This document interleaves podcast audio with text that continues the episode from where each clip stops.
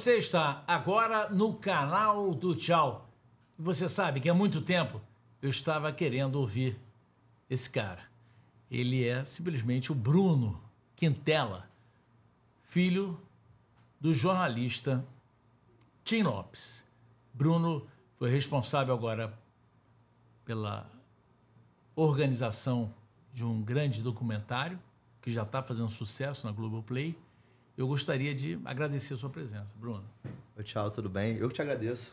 Louco para vir aqui bater um papo com você, trocar uma ideia sobre jornalismo, cinema e mais o, enfim, o que a gente tiver aqui para trocar de trocas. Perfeito. E o canal do Tchau tem um patrocínio da Volts Elevadores, a empresa que mais sobe em Niterói. Somos a Volts Elevadores, a empresa que mais sobe em Niterói. Ligue e comprove.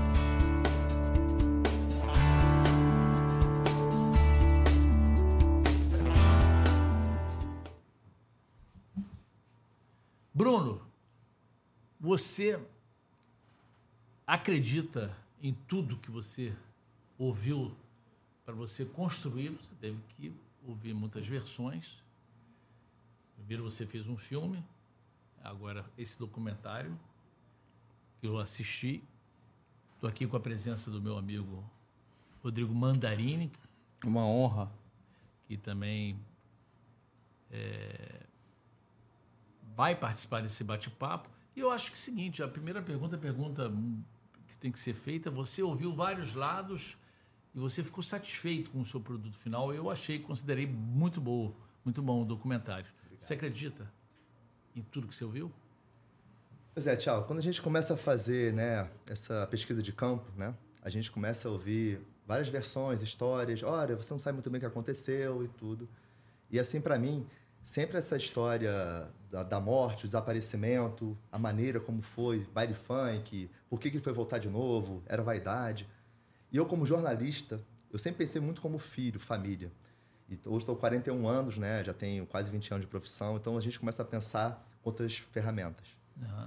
Uh, então, em primeiro lugar, eu sempre pensei assim, por qual razão, é, se você fez uma grande reportagem, Prêmio ESSO de Jornalismo, foi o primeiro prêmio da casa, né? A Globo tem dois prêmios ESSO, telejornalismo, com o Tim Lopes, com o Eduardo Faustini. Então eu pensei assim, por qual razão eu voltaria para o mesmo lugar para fazer a mesma matéria? A gente chama no jargão jornalístico de suíte, né? Para que eu vou suitar um assunto? E eu lembro que é, isso sempre causou uma certa estranheza para mim.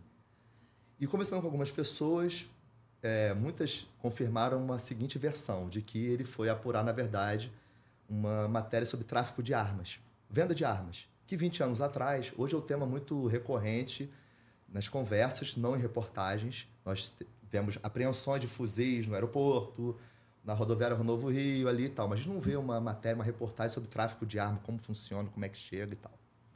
E aí me causou uma certa, uh, não só estranheza, mas como curiosidade também para entender por qual razão é, ele poderia ter voltado para lá. Ele foi capturado na Vila Cruzeiro e foi morto na grota.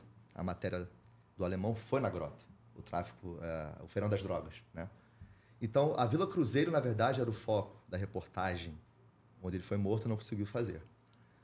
Então, já até houve pessoas próximas que seria leilão das armas. Obviamente, talvez um leilão, ninguém seria muito, uh, chamaria muita atenção. Mas certamente, o que eu tenho certeza de que a matéria ali Pode até ser, de repente, que a pauta fosse uma exploração sexual de menores em baile funk. Isso não tenho, não posso cogitar nem refutar. Agora, a gente sabe que repórter bom, no jargão também, é o repórter que rasga a pauta.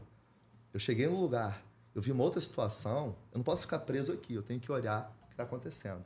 Então, acredito eu que ele chegou ali, descobriu uma outra coisa, mais uma vez na literatura jornalística, é a velha história do circo que pegou fogo, né? a inauguração do circo. Chegou lá, você viu uma outra situação. O circo realmente pegando fogo. E acho que envolveria, envolveria também não só traficantes.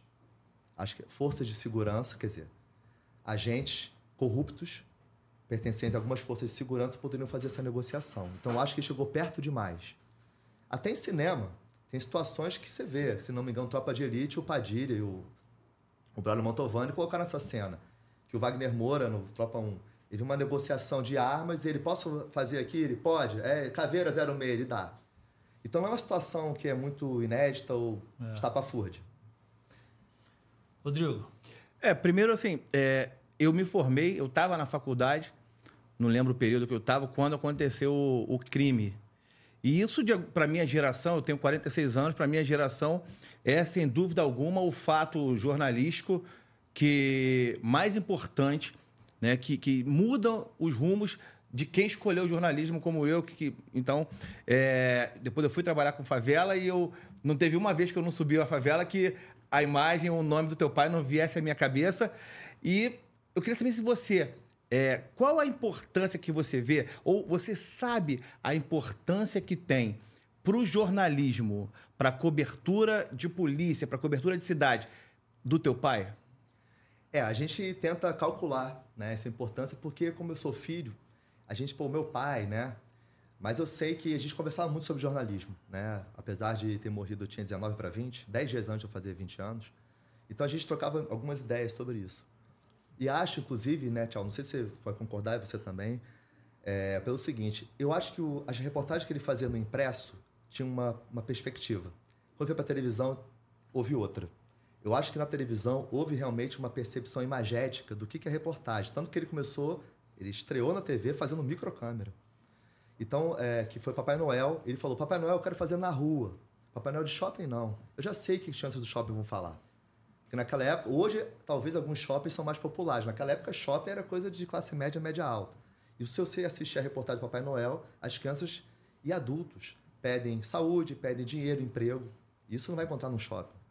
E a partir daí ele começou a fazer outras matérias de microcâmera, inclusive de atropelamento, que virou até a vinheta do Profissão é, Repórter. Assalto, assalto no, assalto. no carro. É, assalto no centro. Inclusive, eu também já fiz várias matérias, né? Que piorou, né? A situação só piorou no centro da cidade com roubo de celular. E, mas aquela imagem da faca, né? É, aquela foi muito. Porque eles roubam agora na mão grande mesmo, nas janelas dos ônibus e também em outros lugares.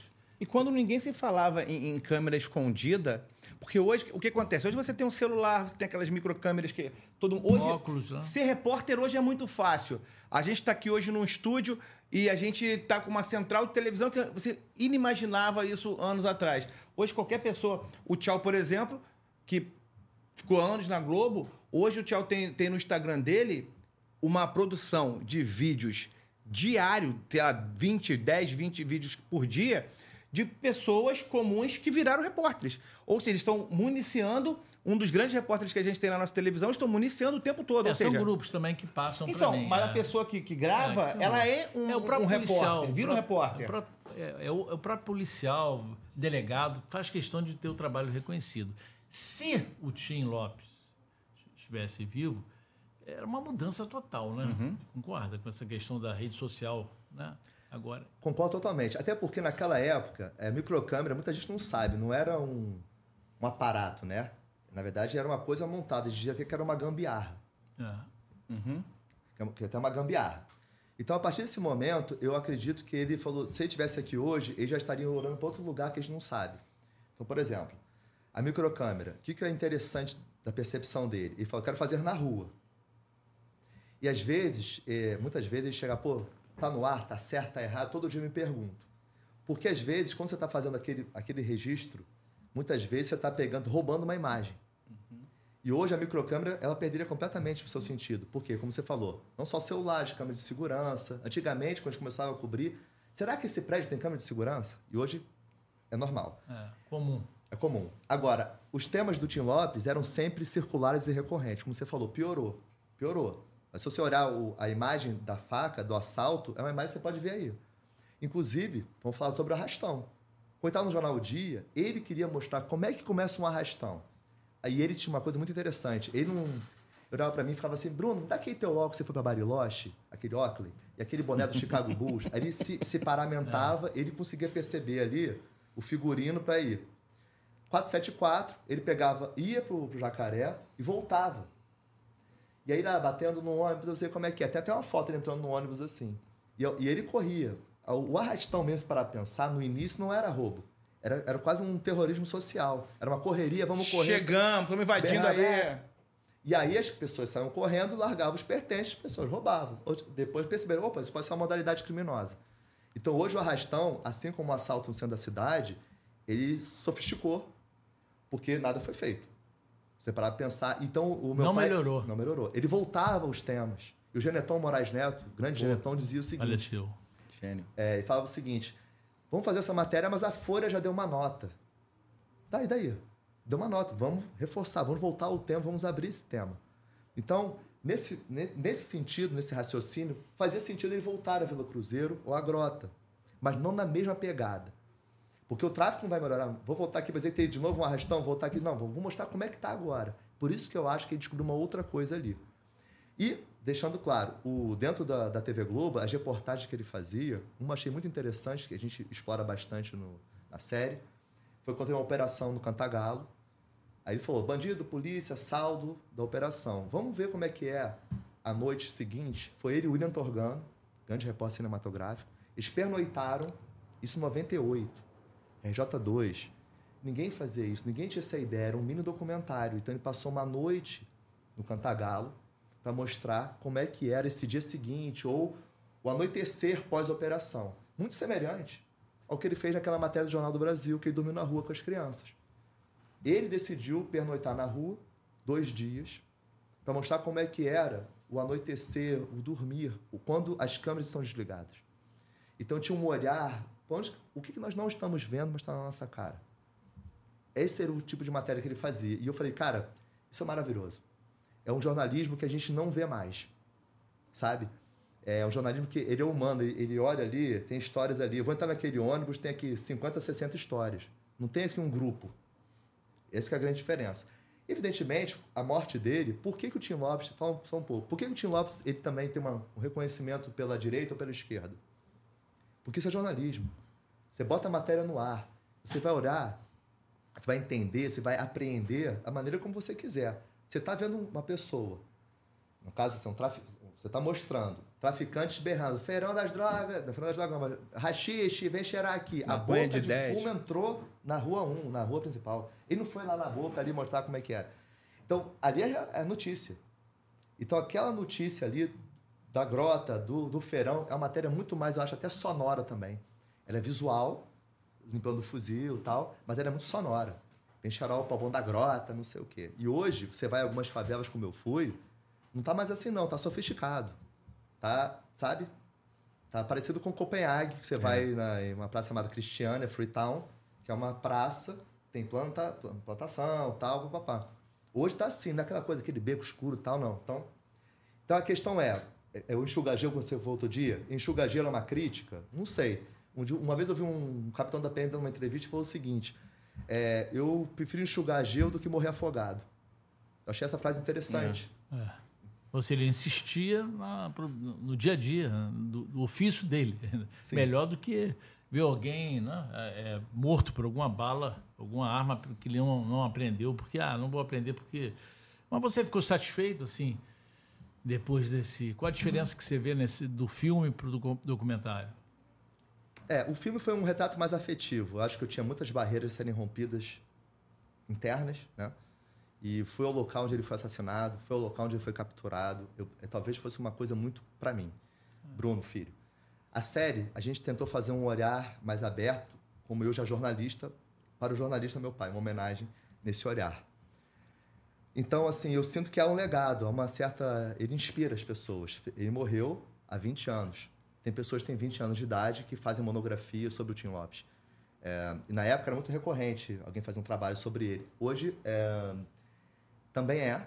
E há uma certa admiração porque falta né, um repórter assim. Então, quando as pessoas assistem reportagens antigas, com as pautas, o, o olhar, poxa, caramba, por que isso não existe mais? Então, o que acontece dele, por exemplo, hoje, gente- bala perdida, crianças sendo mortas na, na favela. Acho que ele estaria fazendo algo parecido, assim. Esse olhar. Por que, que as crianças estão morrendo? Porque bala perdida a gente ouve bastante. O cara tá com uma furadeira, toma um tiro, um guarda-chuva. Mas eu sinto, assim, que falta um olhar humano mesmo, assim. Você entender qual é aquela história. Ah, a criança morreu, tomou um tiro do policial rodoviário federal. A criança morreu, tomou um tiro, bala perdida do traficante. Eu acho que tá muito... Virou um, como se a gente chama, de metadado. tá- tá- normalizou muito, né? Na verdade, virou muito, muito estatística, né? O que você está falando. Virou número, né? Hoje em dia a gente não se choca. É, eu lembro que tem mais ou menos, deve ter uns 5, 6 anos, que mataram 90 e poucos policiais até então. E eu lembro que a própria imprensa ficava quase que na torcida para chegar ao centésimo. Eu lembro muito bem disso, eu estava no jornal na época. E aí já tinha. Ca... Cara, isso é, isso é assustador. Já tinha capa pronta para o centésimo. A gente imaginar isso quando aquelas, sei lá, faltando cinco caras ali para morrerem, a gente ficar esperando que cinco famílias fossem destruídas, né? E, e o poder público de braços ali cruzados, não de braços atados, de braços cruzados. A imprensa esperando para chegar e dar uma capa bonitona lá, né, para ganhar prêmio, aquela imbecilidade toda, dá sem, sem morte. E você acha, e você sabe que é, depois, ainda fazendo um paralelo, depois da morte do time, as operações, né, a entrada dos jornalistas foram proibidas. Mudou né? tudo. Mudou tudo, né? É, foi um divisor de águas. É, então, assim, o que a gente sempre pensa, ah, porque antes se negociava para entrar, a questão é a negociação. Eu acho que uh, quem mora na favela tem essa percepção de que a imprensa, ela quer sangue? Eles têm essa percepção. Então você não pode, por exemplo, ter uma operação no dia seguinte, vamos ouvir morador. Não, eu quero falar. Moradores estão com medo? Pô, claro que estão com medo. Pô, natural. É, natural. Então há uma certa. A imprensa, ela também, ela. Não vou dizer que ela se acovardou, mas ela falou assim: bom, tudo bem, acho que não vou entrar. Eu acho que voltou a hora de você voltar a ocupar esses espaços. Como vamos ocupar esses espaços? Essa é a grande questão. Porque nunca ficou tranquilo, né? Se você para pensar década de 90 e início da década de 2000, estava muito bizarro. Não esqueçamos, tá? Meu pai morreu em junho. Setembro de 2002 foi quando o Beira-Mar matou o E. Foi aquela rebelião dentro do, de Bangu 1. O ano de 2002 foi um ano muito complicado em, em, na questão mesmo da, da questão da, do, do, crime. Poder paralelo. Né? Segurança pública mesmo. É, o garotinho era governador, saiu para ser é, candidato à presidência. A Benedita assumiu um governo de reta final. E era a violência muito forte. Uhum. Tanto que depois o Tropa de Elite 2 retratou isso. Né? O seu Jorge fez o papel do Beramar, o Berada. E houve um acerto de conta no início do Tropa 2. E o Tropa 2 é um pouco, eu prefiro o 1 como filme, mas o Tropa 2 ele consegue abrir tráfico para milícia. Eu tentei é um abordar melhor, né? Eu tentei abordar isso na série. Rio das Pedras, por exemplo, né? Meu pai fez a matéria no dia, vende-se uma favela. É. Certo? Com Marcos Tristão. É. 91 foi a primeira matéria de milícia no Rio de Janeiro. É. Chamava de Polícia Mineira na época. Polícia Mineira. É verdade. E tinha essa coisa assim, lá é bom porque lá não tem tráfico, lá é bom porque lá não tem roubo. Então, na verdade, essa mentalidade de que é bom, ela foi, vamos dizer, é como se fosse um investimento. Vamos, vamos dizer que é assim, daqui a pouco a gente dá o golpe. A gente falou aqui na semana passada com o hacker do bem, com o Vanderlei, inclusive uma entrevista muito legal que a gente fez. É, a Globo chegou a ter uma novela onde o Antônio Fagundes era, era o chefe da Portelinha. E romantizava esse cara aí que é o miliciano. Verdade. Né? Eu lembro de uma matéria no, no Globo, ah, mas essa, acho que essa não era do teu pai. Uma que saiu num domingo, uma matéria de capa de domingo no Globo, falando das comunidades, das favelas da, da, da, Zona Oeste do Rio, onde não havia tráfico, não havia segurança, porque havia uma. uma era milícia, mas não chamava de milícia, polícia mineira, havia uma, uma turma ali que mantinha a ordem. Então, assim, isso foram são as, são as falhas que a gente vai tendo da narrativa com a percepção errada. E aí a gente, na verdade, a, a sociedade, na verdade, alimenta muito isso. Né? E, você... e às vezes a gente até como, desculpa, às vezes até como imprensa, vou dar um exemplo. Ano de 2008, eleição municipal. Eu fui cobrir com o Fachel eleições aonde? Rio das Pedras. Rio das Pedras, é, dentro da pauta eleitoral, só tem uma, dizer, é uma pegada só, porque a fila para justificar o voto é maior do que para votar. Todo mundo nordestino. Todo mundo nordestino. Tinha o Nadinho na época. Nós fomos com o Martinez, inclusive, que na época ele era operador. O cinegrafista realmente eu não lembro. A gente chegou, carro da o PJ, um carro normal, um carro da Globo, não era blindado. Uhum. Hoje Paramos dia... lá, fizemos matéria. E o ano 2008, por que eu falo ano 2008, tá? Qual é o contexto? Era o Naldo, tinha sido assassinado, foi assassinado meses depois, eu tinha sido ali. O Jerominho ali, toda a, a gente estava cobrindo muito, a gente, TV Globo, imprensa. Liga da Justiça, Campo Grande, o Alcenir, falecido Alcenir, ele foi lá mostrar a, as imagens do, do Batman. Hoje, se você for ver essas imagens, foi o Alceni que foi lá, ó, é aqui, aqui, aqui, escondido ali. Então, havia uma percepção nossa de que existia milícia, o crescimento, porém, vamos ali tal, tal. Mas tudo certo, foi clima nenhum de dia, coisa maravilhosa. Mas essa coisa de você flertar um pouco com o perigo, às vezes sem perceber. Agora você fala em perigo. Você entrevistou no episódio, o quarto, né? terceiro, o Newton, fotógrafo do dia, e a Marta, né, a esposa dele, que acabaram sendo pegos pelos milicianos e torturados, principalmente ele, né? Ele que foi torturado, né? Ela fa fazia a matéria, né? Ela Não. Que, ela não era responsável, não, uma, uma outra repórter que que Ela era só mulher dele. ela é mulher dele, mas ela dá entrevista na, na. Porque ela ficou muito marcada também. Ela deu a entrevista, o Newton Claudino fez a. falou com o Bruno. Eu senti ele bem. Porque ele foi torturado, né? E você também sentiu ele. Qual a diferença dele no filme, quando ele fala, e né, eh, numa outra oportunidade que ele falou com você, e agora?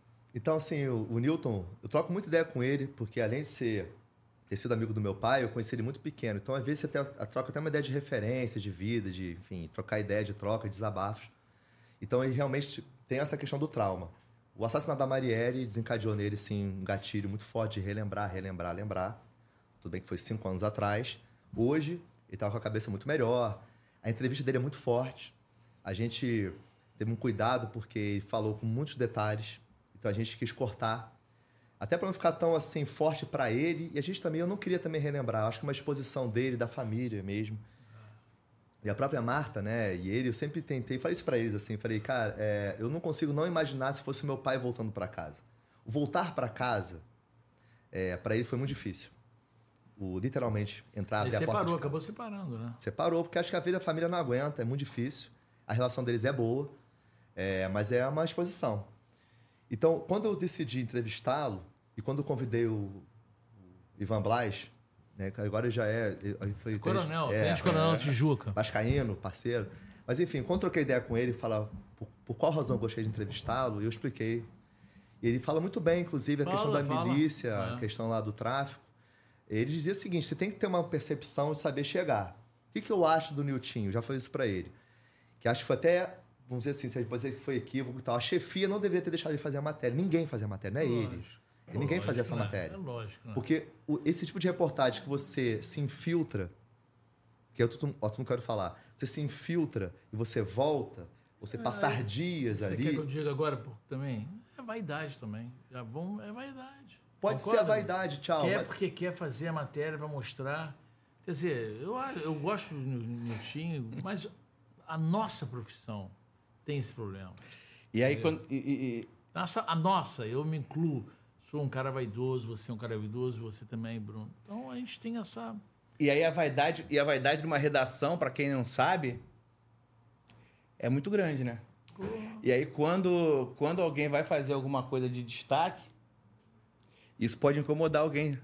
Sim, E aí numa matéria dessa, se isso incomoda alguém, é o fim. sim. Não tem a menor dúvida que essas duas reportagens, a do Jornal O Dia sobre a milícia no Batã e a do meu pai na Vila Cruzeiro, incomodou muita gente. é, Durante, Durante e até o, o pré, sabe? E o durante já, já é uma consequência, e esse incômodo pode ter atrapalhado o resultado? certamente. Porque, porque a do dia atrapalha. É, o Niltinho, né? Ele sabe, meu amigo, ele faz graves acusações, que eu não vou reproduzir aqui porque é com ele. Ah. Que eu não tenho, né? Que eu entendo. como provar também, né? Eu, não, eu, como vítima, acho que a pessoa tem toda ali. Por exemplo, você perguntar pra mim várias questões ali sobre a morte do meu pai, eu falei, como filho, eu tenho uma percepção, muito emoção ali e tal. Como jornalista, tem outra. Então, é muito importante e relevante, porque já entra na história do X9, que eu queria falar um pouquinho sobre isso. Era isso que eu queria também. O X9, é, é, quando eu fui perguntar, na minha concepção e algumas pessoas que eu converso, com qual tenho respeito, o X9 é quando você pertence a um meio e desse meio você vaza a história.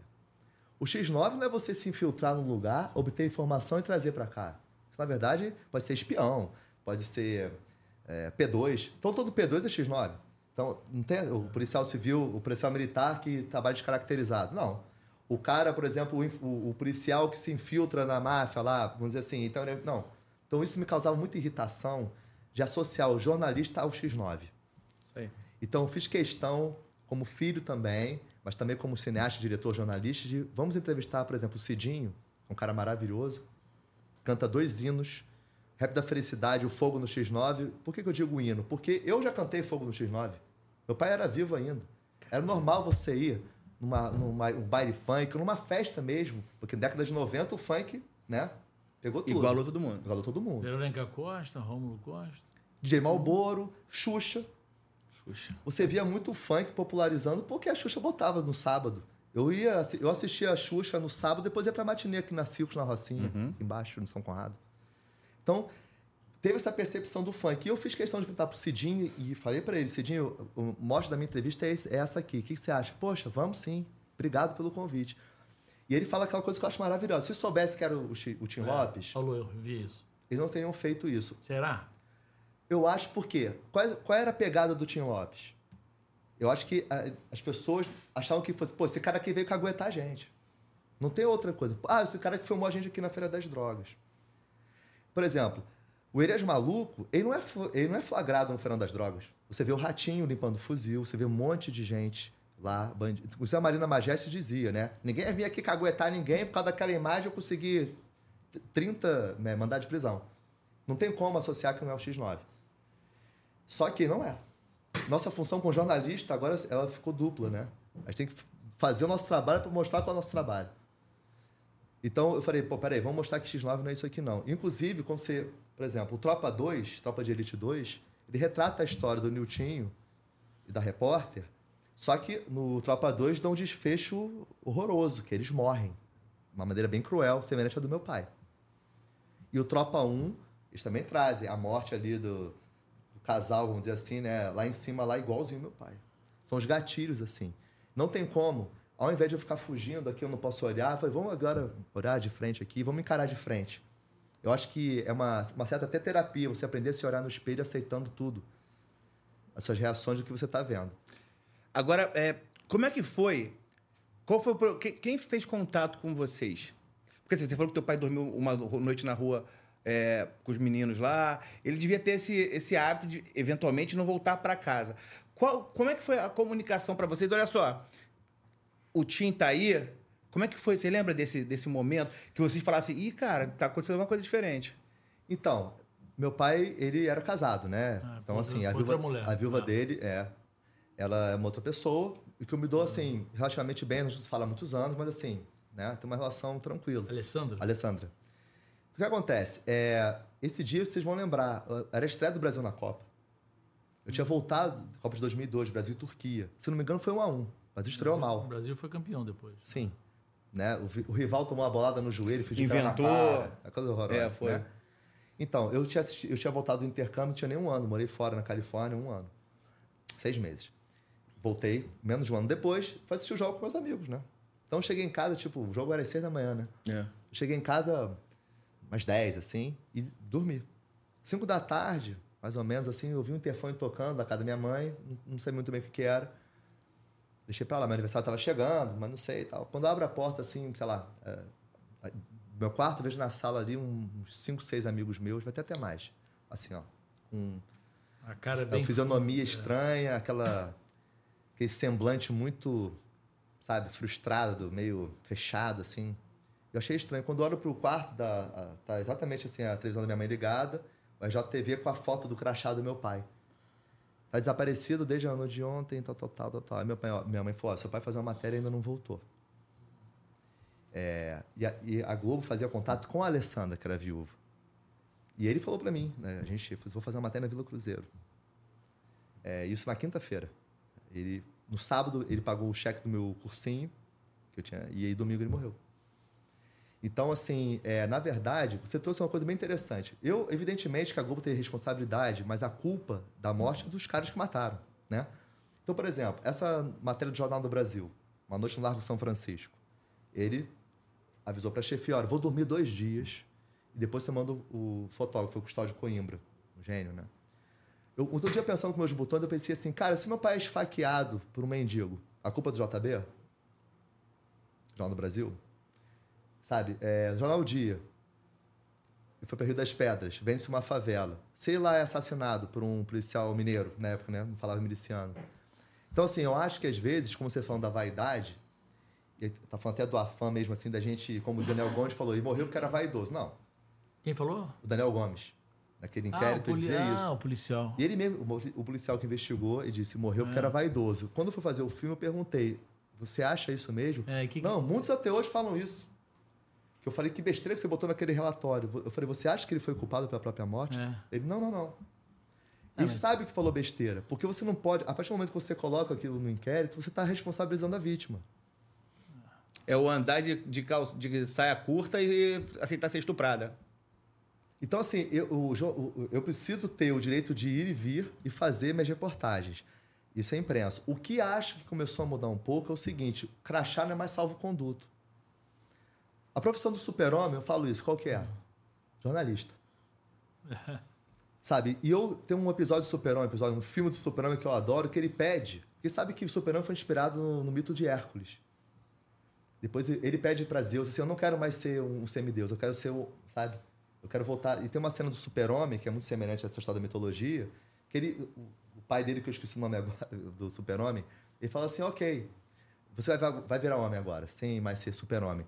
Aí é uma cena numa lanchonete, ele com a Lois Lane, e um cara entra numa com ele e ele apanha pra caramba, toma sorro, atravessa ele no vidro, ele apanha muito. Então, assim, às vezes eu acho que assim, a gente precisa apanhar um pouquinho, sabe? Porque a gente não é super-homem.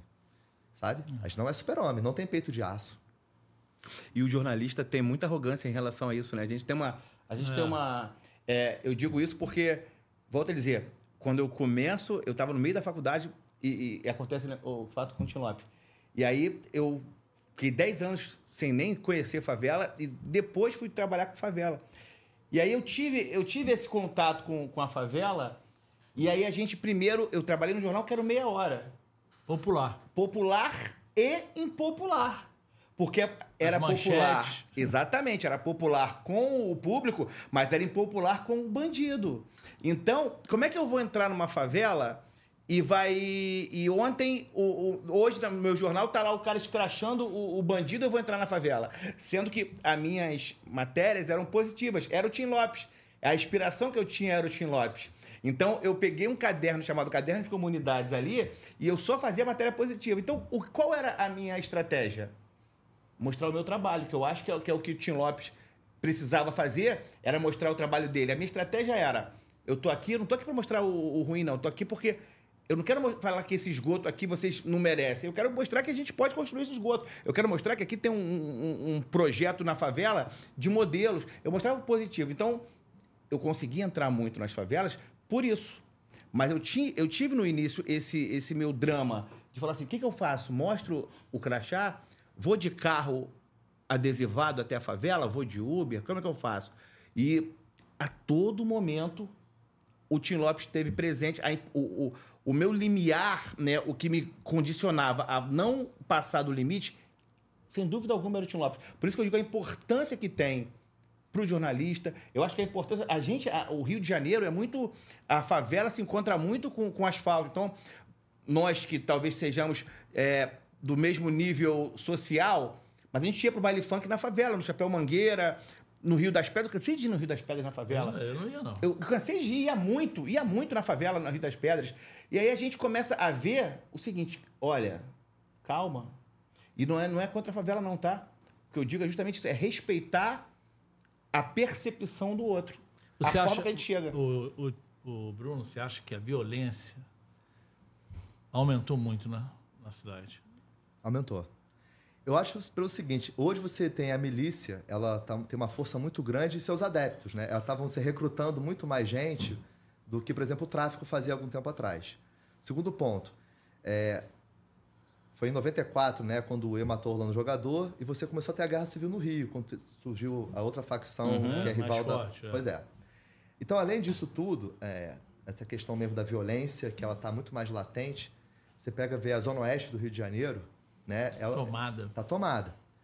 E eu filmei na Cidade de Deus, eu filmei, eu filmei em Antares, né? Antares mesmo é uma favela que Oeste. ela Santa Cruz é uma favela que ela assim interessante nesse sentido para você entender um pouco. Desde que eu me entendo assim por jornalista foca, vamos dizer assim, desde que comecei na profissão, eu vi que Antares era tráfico de drogas. Sempre. Parece que agora não é mais. Tem uma coisa ali, mas também não é só milícia. Tem uma coisa, parece que é até uma. Enfim, eu não, eu não entendo muito bem. Porém, outro dia eu estava vendo assim: ah, existe, uma, existe uma favela chamada Favela do Rola. Só que mudou de nome, você sabe, né? A favela do Rodo. Por isso que o pose do rodo, as pessoas, eu achei que fosse do complexo do alemão, né? O trapper, rapper. E aí eu conversando com o pessoal, não, não, ele é cria daqui, né? Porque, inclusive, parece que o. Não sei se foi agora, não lembro. Alguém. Uh, os criminosos, não sei se é miliciano traficante, falando: esse nome aqui não dá, não. Do rola. Então vamos mudar aqui para rodo. Então você entender também um pouco da, dessa, dessa geografia, entender. É, literatura criminal, você vai entender que a violência aumentou porque ela está mais, como o Sérgio Ramalho disse brilhantemente, não é mais uma cidade partida. É uma cidade loteada. A cidade ela está loteada você não sabe muito bem aqui eu posso andar, aqui eu não posso. Você vai na cidade de Deus, você atravessa um lado aqui, não pode, aqui é assim, aqui é assado.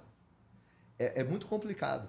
Então, hoje, é, quando você vai entrar em favela, porque eu acho interessante o seguinte: se você hoje tem um jornalista que vai cobrir o tráfico, você está lá e ele consegue entrar na boca, fala com os caras ali, ok, você vai falar, pô, esse cara é meio estranho, né?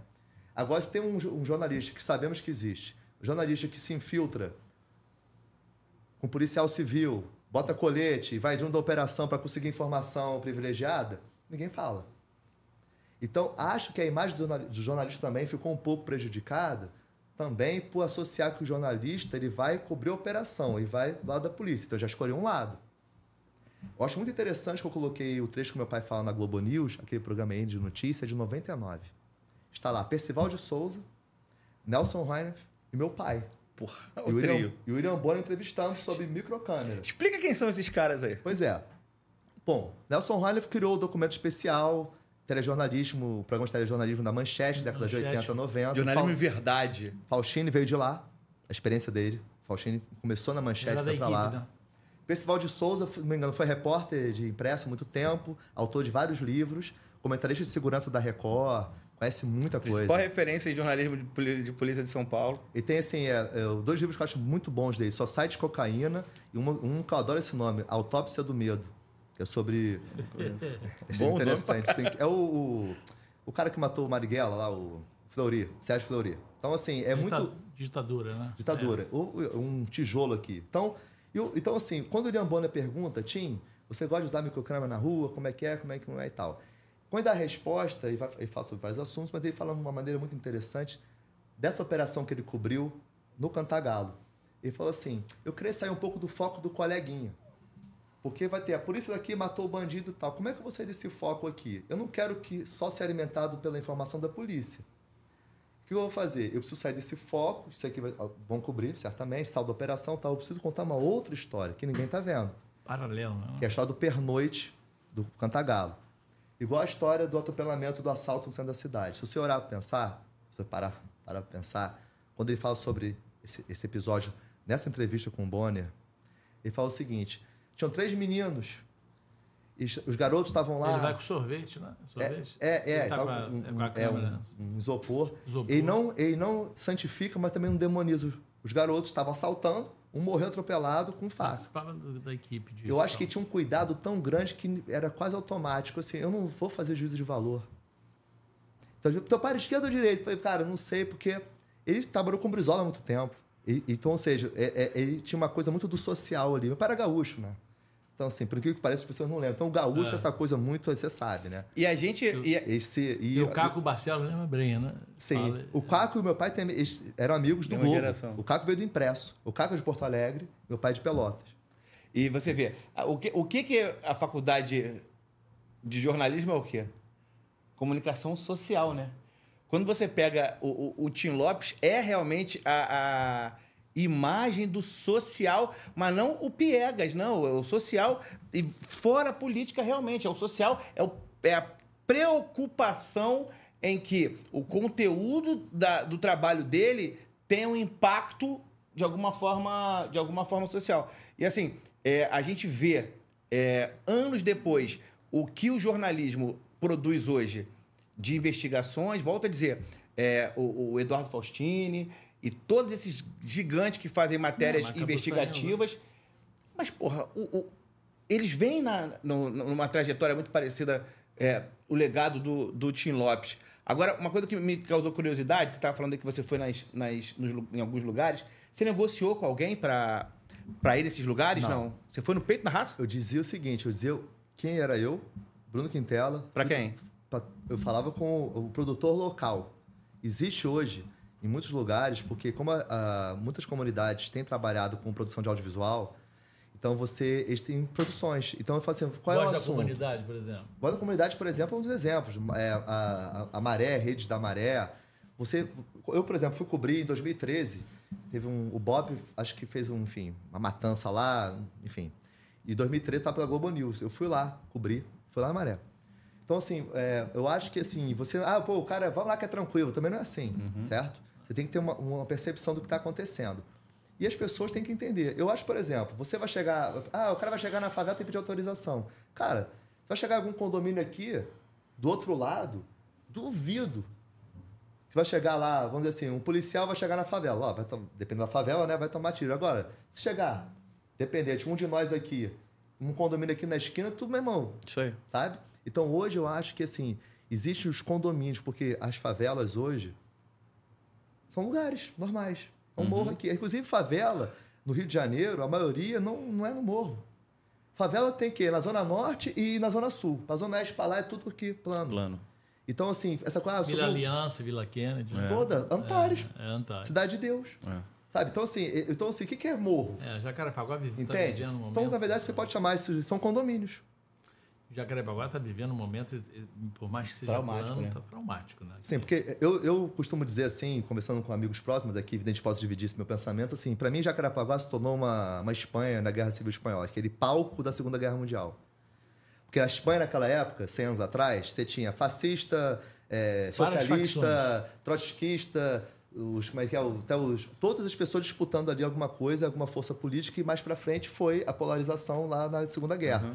Jacarepaguá é tão estratégico porque é uma divisão com Zona Oeste barra aqui e com a Zona Norte, para Madureira, Campinho, aquele pedaço.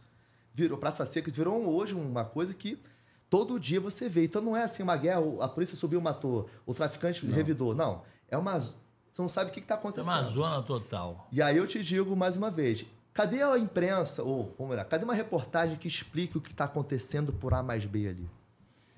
Quem é que está começando o quê? Por que que houve? Por que, que a milícia hoje não quer expulsar o tráfico, prefere se associar? Vai só na consequência. Porque a gente Não não, vai é... na causa. Só vai no barulho dos tiros. É. Pois é. Então, por exemplo, assim, a gente fala assim, ó, ontem choveu pela manhã, a imagem da chuva. Então, ontem teve tiro. Tá bom. Então, eu acho, por exemplo, o Tchau, voltando aqui, o Tchau lá atrás, e também sempre você for muito bem, sempre consigo material exclusivo e tal. Quando o, o Zeu tinha fugido, nos assassinos do meu pai, ele foi visto no alemão lá, fazendo lá na boca de fumo, tá? Tinha uma imagem, alguém lá, esse era o X9. Alguém lá de dentro filmou o cara, passou, tal, tal, tal, o Tchau conseguiu a imagem, era a imagem do Zeu, exclusiva. Ó, o cara que fugiu, matou o Tim Lopes, tá lá, dando pinta na boca de fumo lá na casa. Na casa do alemão, né? No alemão. Aí deu JN, né? Sim. Então, eu, eu digo assim, é, eu não vou ficar demonizando agora. Os caras mataram meu pai, pô, lógico que eu tenho raiva. Porra, O que, que você sentiu quando você soube que o Elias Maluco tinha morrido? Esse é um assunto interessante. Porque foi muito estranho, né? Enforcado. Elias Maluco amanhece enforcado no presídio de segurança máxima. Tudo bem, é a primeira vez que a gente ouve uma história assim, né? Não. Quantas pessoas já amanheceram enforcadas, né? Segundo ponto, eu não vi ninguém apurar a história. Eu posso falar aqui, eu pedi Você pediu? para a Brage, conversei com Angelina? pessoas- Angelina e depois com o Sérgio Ramalho, um cara que eu, eu com grande respeito. E fizeram a reportagem, enfim. A reportagem e as informações que eu tenho também de fontes diziam o seguinte, que o, o advogado Elias estava chorando copiosamente, muito triste e abalado com a morte do Elias Advogado. que assim, que ao que parece, é, não, não havia nenhuma sinalização de que ele pudesse se matar. Já o, eu já ouvi também outras situações que tinha uma divergência do, do, do comando lá, da facção, e que talvez tal. Assim, para mim, o que é estranho, duas coisas. A morte é estranha, sim, mas eu acho a morte estranha, tudo bem. Você que Agora, cadê a imprensa para mostrar? Olha, aconteceu isso e isso. Cadê? Não é est- Ninguém achei bem falou- estranho. Ninguém falou nada. Mas qual- como é que foi o teu. Quero saber teu sentimento mesmo. Quando você soube, o Elias Maluco morreu. Olha, eu vou te falar que eu. A maneira como ele morreu, ela anulou um pouco, assim, se eu pudesse falar alívio, não vou dizer alívio. Como eu te falei, né? ah, ele não aparece naquelas imagens ali. Eu acho que ele é tão responsável quanto o cara que matou. Certamente ele participou da execução, porque ele permitiu. Porque se fosse, se a gente falar aquele chefe da antiga, vamos dizer assim, vamos dizer assim, o Robin Hood e tal, ele fala assim, olha só, meu irmão, matar esse cara aqui vai dar ruim pra gente. O cara da Globo, cara. Eu achei muito estranho. Vamos bancar a morte desse cara aqui. Vamos, a gente segura, sabe? Repórter da Globo. E dois, quatro anos depois, 2006, foi um pequeno gatilho que eu tive. PCC, desculpa falar. Enfim, não gosto de ficar falando. A facção Não, de São Paulo, falar. tá bom. O PCC começou a atacar todo mundo lá em 2006. de Delegacia, bombeiro, lembra essa história? Sequestraram o repórter da Globo. Guilherme Porta Nova. Ele ficou desaparecido. Não sei, foi um ou dois dias. Era um repórter, aí eu vou dizer assim, um repórter de vídeo. Né? Eu não tô dizendo assim, mas tinha todo o. a gestalt de um repórter de vídeo. Barba feita, óculos, miúdo, assim e tal. Pô, eu pensei assim, PCC, pô, se eu matar esse cara aqui, vai dar ruim. Vamos devolver o rapaz. Não sei onde é que ele tá hoje e tal, não sei se tem. Eu nem sei onde foi parar. É. O Tim Lopes, eu não tô falando, mas eu acho o seguinte, pô, esse cara que trabalha na Globo, será mesmo? Pô, esse cara, mó cara, esse coroa aí, tá onde, tal, tal, tal. Não sei, será que vai dar ruim? Copa do Mundo. A Globo tinha dois assuntos antes dessa história. O Belo. O Belo tá sendo preso, investigado ali, a história do Jacarezinho, do Vado É, e eu tal. fiz a matéria na época. Depois veio a história da Copa do Mundo. O advogado que eu tô querendo Então, trazer aí. Fátima Bernardes, onde está você e tal, William Bonner, aquela Copa do Mundo do Japão, depois Tim Lopes, Tim Lopes, Tim Lopes, Tim Lopes.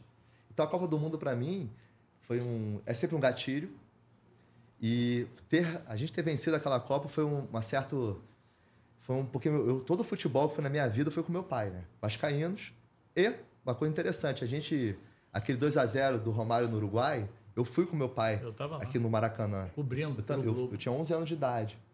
Imagina pra uma criança ver, eu tava atrás do gol. Maior atuação de um jogador da história que eu já vi. Então, assim, eu, eu, não, eu acho que Depois... depois. Não, gol joga mais. Não, o Pedro que é melhor. Pô, então, então assim, é, não tem como você não ter esses gatilhos ainda mais naquela época. Então, a morte do Elias Maluco, pra mim, foi tipo assim: ok, vamos encerrar esse capítulo aqui. Depois, conversando, fazendo o filme, é, conversando com o René Silva, conversando com o Jesse Andarilho, pessoas que eu entrevistei, foram muito importantes pra gente poder passar o que a gente queria falar na série, mostrar como é que é hoje, como são as favelas para além da violência, né? Vamos olhar um pouquinho para as histórias humanas e de cultura, né? A De- potência, né? a potência mesmo, né? E de- dentro dessas conversas, assim, eu, eu soube que o Leonan, filho do, do Elias Maluco, que era um cara, assim, tem muito respeito, né? As pessoas respeitam muito e eu tive muita vontade de trocar essa ideia com ele, mas não conseguiu falar pra série. Vamos ver se a gente consegue. Você consegue ser maneiro pra Vamos ver, caramba. vamos ver. É, eu, eu conheço o Leonan e eu acho, vou mandar esse corte para ele. Leonan, está aqui com o Bruno. É, eu já tentei falar com fazer esse encontro na época com, com o Celso Ataíde e faço novamente agora direto para você esse esse convite.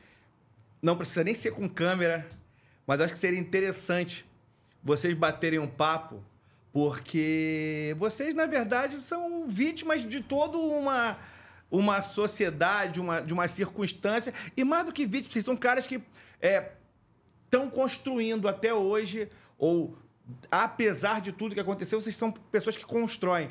O Leonan virou um empresário, tem o container, agora estão lá com, com o Olimpo, então, um cara, pô, do bem. E eu acho que seria interessante vocês baterem esse papo e deixar o. E se quiser passar. participar também do canal do Tchau, Lógico. encontro, né? Lógico. Pode Ah, ser. não, eu adorei encontrá-lo porque quando eu, o Gessé e o Renê, né, que ficaram muito entusiastas desse encontro, acabou não acontecendo por agora, mas vai trocar essa ideia porque eu, exatamente você está falando. Por que se sentiu com a morte do cara? Eu não tive nem longe de comemorar. Comemorar a morte de alguém, ainda- ah, matou teu pai, cara.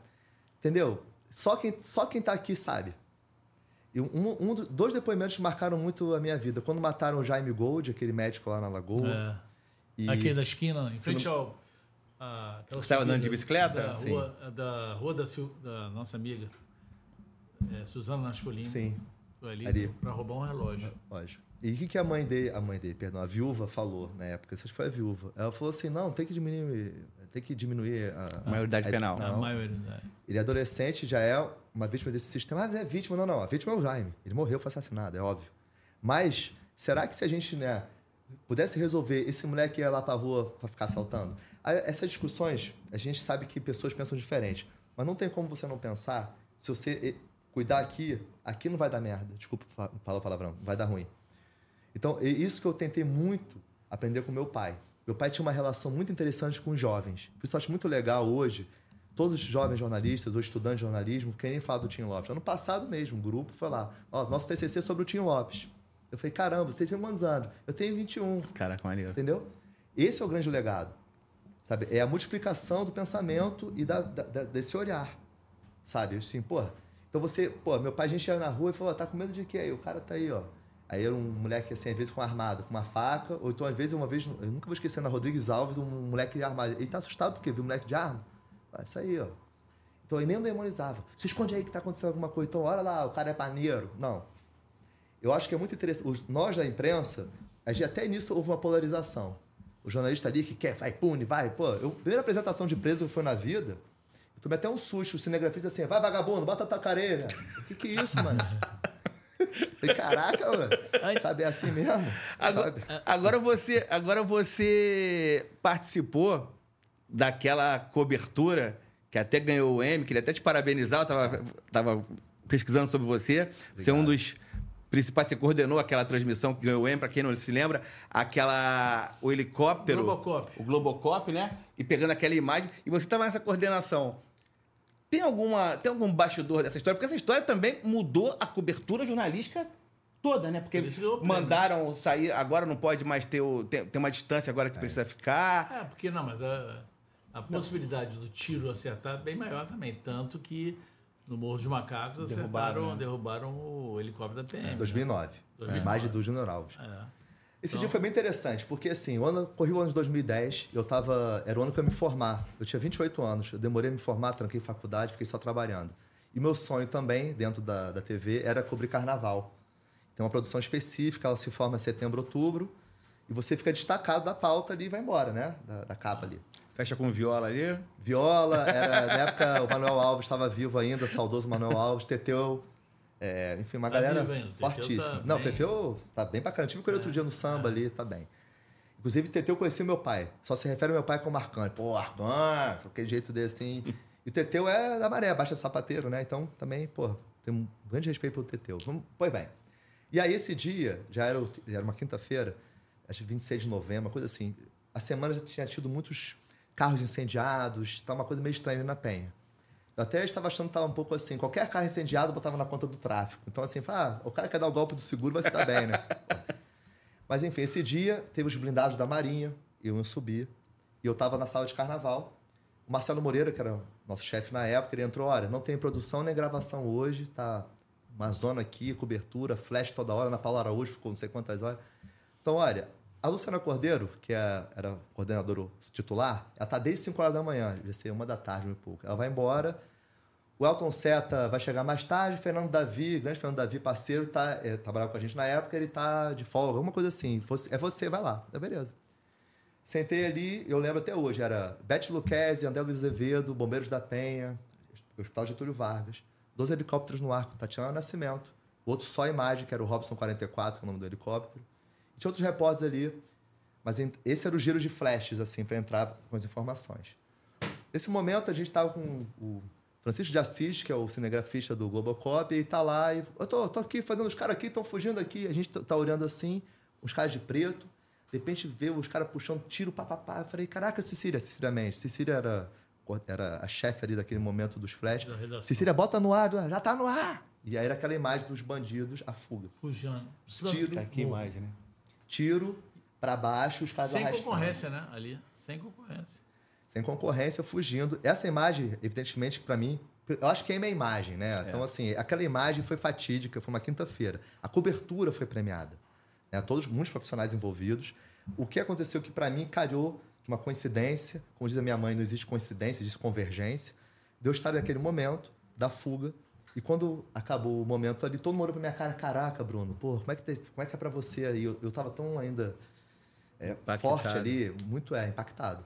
Porque até você entender. Porque depois teve a, o dia seguinte, né? Os policiais falaram: não quero o helicóptero aqui porque vocês atrapalharam a gente, que não sei o quê. É, é arriscado também para um, é. tomar um tiro. Mas no dia seguinte, a imagem das bandeirinhas de paz, dos moradores.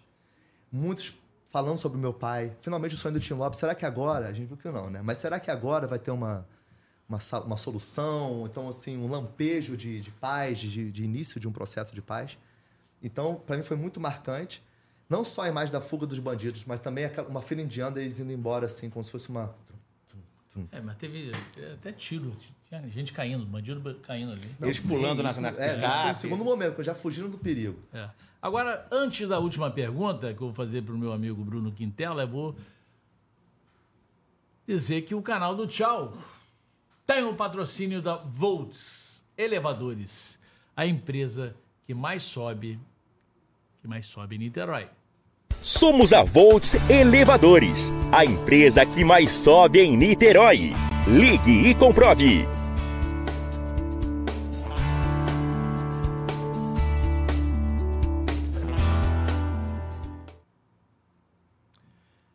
Bruno, com o filme já, né, o documentário já caminhando com as suas próprias pernas, né? É, diz aí o seu próximo projeto. Vamos lá, então. A gente, bom, meu produtor, parceiro Emílio Galo, de todos os projetos que a gente faz, nosso próximo trabalho é um filme, uma cinebiografia do Roberto Ribeiro.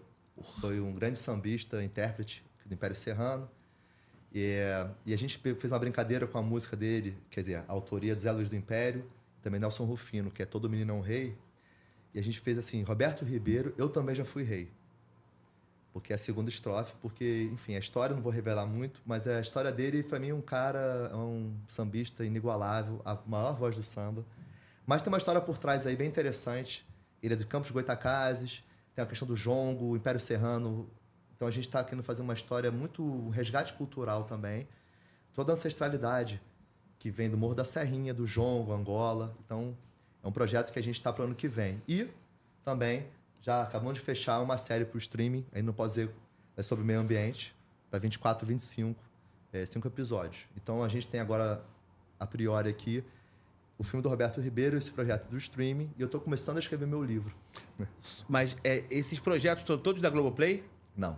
Nenhum Globoplay. Você hoje não é funcionário da Globo? Não, eu saí da Globo para fazer parte Não, não, mas o caso da Globoplay não tem nenhum contrato de exclusividade com a Globoplay, nada não, disso. Não, não. Na verdade são projetos. É, são obras. É apresentado. É, são projetos que, na verdade, Roberto Ribeiro. A gente começou a filmar até antes da pandemia. Houve a pandemia, paramos tudo, a gente priorizou a série por conta da efeméride. Atrasa sempre um pouquinho, né? A gente estreou a série esse ano, era para ser ano passado, mas enfim, tudo atrasou um pouquinho. Meio que normal dentro dessa loucura de é. pandemia e tal. Porém, o Roberto Ribeiro é para o ano que vem. Ele já retomou e vai retomar agora. A gente está fechando já um apoio. E já a série foi uma coisa muito interessante, eu não posso falar por questão de contrato, mas assim, a gente está muito animado, porque é uma série que vai falar muito sobre as questões mesmo de clima, de meio ambiente, então é um assunto que eu já queria falar, falar há muito tempo. E é um assunto que sai um pouco também do Rio de Janeiro, porque para mim o samba é uma coisa espetacular, mas a gente sempre gosta de olhar o olhar para além do que está falando ali. Então, não é só uma série sobre o Tim Lopes, a gente fala sobre o legado, sobre um, um pouco do raio-x do Rio de Janeiro atual, jogando com o contexto do que era antes. O samba é a mesma coisa, não é só uma cinebiografia. Então, é, eu saí da TV Globo, mas saí bem, conversei bastante, fiz, fiquei 15 anos de casa, entrei em 2004, saí em 2019, final de 19, um pouquinho antes da pandemia.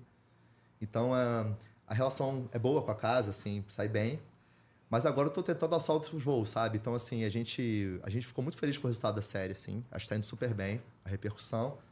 E agora do Roberto Ribeiro, a gente tá vendo ainda. A gente não tá fechando nada, não. Porque o Roberto Ribeiro é cinema. Eu tô louco pra voltar a fazer filme. Série dá muito trabalho. Mas é uma delícia fazer também, cansa muito. Dá mas... dinheiro? Não, dinheiro não. Porque, assim, ficção, talvez dê.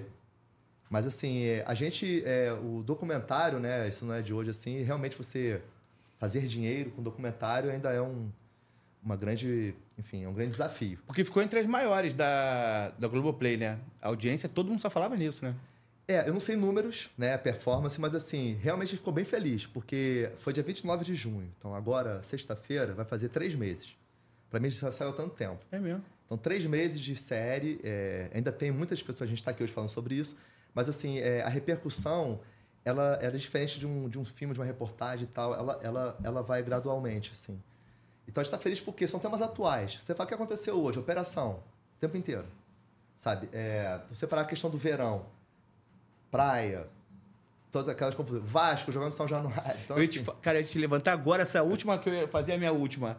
É, você imagina é, o que passou o Vasco agora de interdição São Januário, usarem a barreira do Vasco para proibir o Vasco de jogar em casa. Pô, tu imagina? O Tinópolis ia fazer uma matériazinha disso aí, não ia não? Pô, muito. Mas demais. Mas não ia? Mas demais. Porque assim, eu, foi por conta disso, porque eu tive uma trava, tá? Eu parei de frequentar futebol quando meu pai morreu. Então, uma coincidência. Eu decidi levar meu filho, Tim, para assistir a primeira vez dele um jogo teu na filho é vida. Tim? Meu filho é Tim. Maneiro. É, Tim. É, na verdade, achei que foi. A gente sempre achou, eu e a mãe dele, né? A gente já se separou, mas a gente tem uma ótima relação. Pô, eu achei que fosse menino. Tava pensando Antônia, Cecília, nome duplo, nome Mas composto. a atual mulher não é a mãe dele. Não. Ah. Eu, eu separei, casei de novo. É, e aí, tem uma enteada hoje e tal, e eles estão muito bem, se consideram irmãos. E aí, quando eu ia escolher o nome, eu fiquei na dúvida. Ficou, menino, falei, menino, qual, é o qual vai ser o nome? E a mãe dele falou, pô, vai ser Tim, tem a menor Cara, que maneiro. Então eu falei, falei, qual foi a estreia do, do, do Tim, né? Vasco Fluminense no Engenhão. Desse eu- ano? Esse ano agora. Eu nunca fui ao Engenhão. 4x2. Aí eu falei pra ele, ó, É calma. pé quente, né? O importante é estar aqui.